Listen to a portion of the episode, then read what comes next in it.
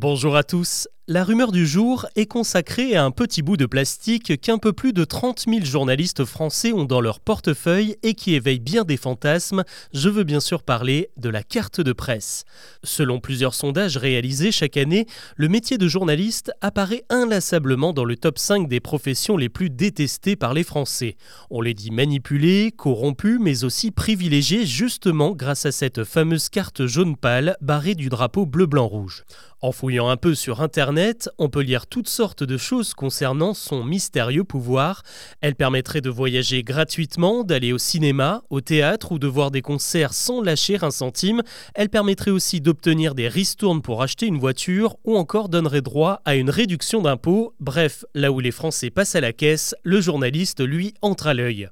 Pour tenter de décortiquer tout ça, on peut déjà se demander comment est-ce qu'on obtient une carte de presse. Il faut déjà savoir qu'elle est payante, qu'elle est délivrée pour un an par une commission très tatillonne qui exige de nombreux justificatifs comme des fiches de paye, un certificat employeur, un CV, un extrait de casier judiciaire et aussi un numéro de téléphone car dans le moindre doute, un interrogatoire des candidats s'impose.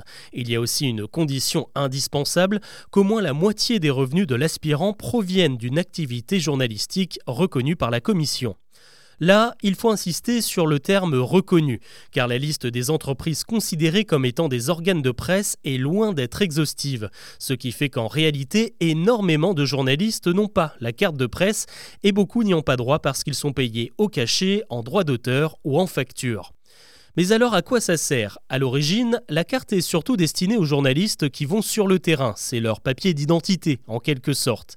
C'est aussi un moyen d'éviter les abus car la convention collective des journalistes ouvre droit à une prime d'ancienneté propre à la profession, mais pour ça, il faut la carte.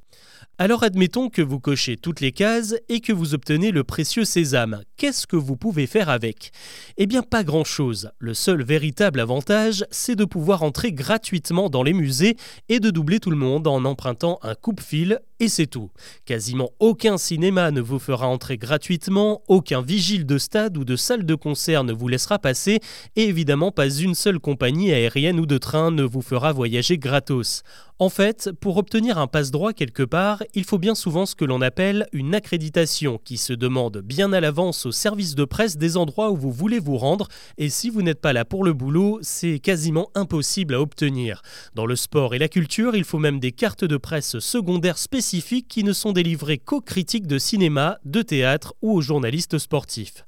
Pour finir, la carte de presse n'accorde pas non plus de réduction d'impôt. Il existe bien un abattement fiscal de 7650 euros, mais il est conditionné par votre fiche de paye sur laquelle il doit être mentionné que vous êtes journaliste. Avoir la carte de presse ou pas n'y change rien.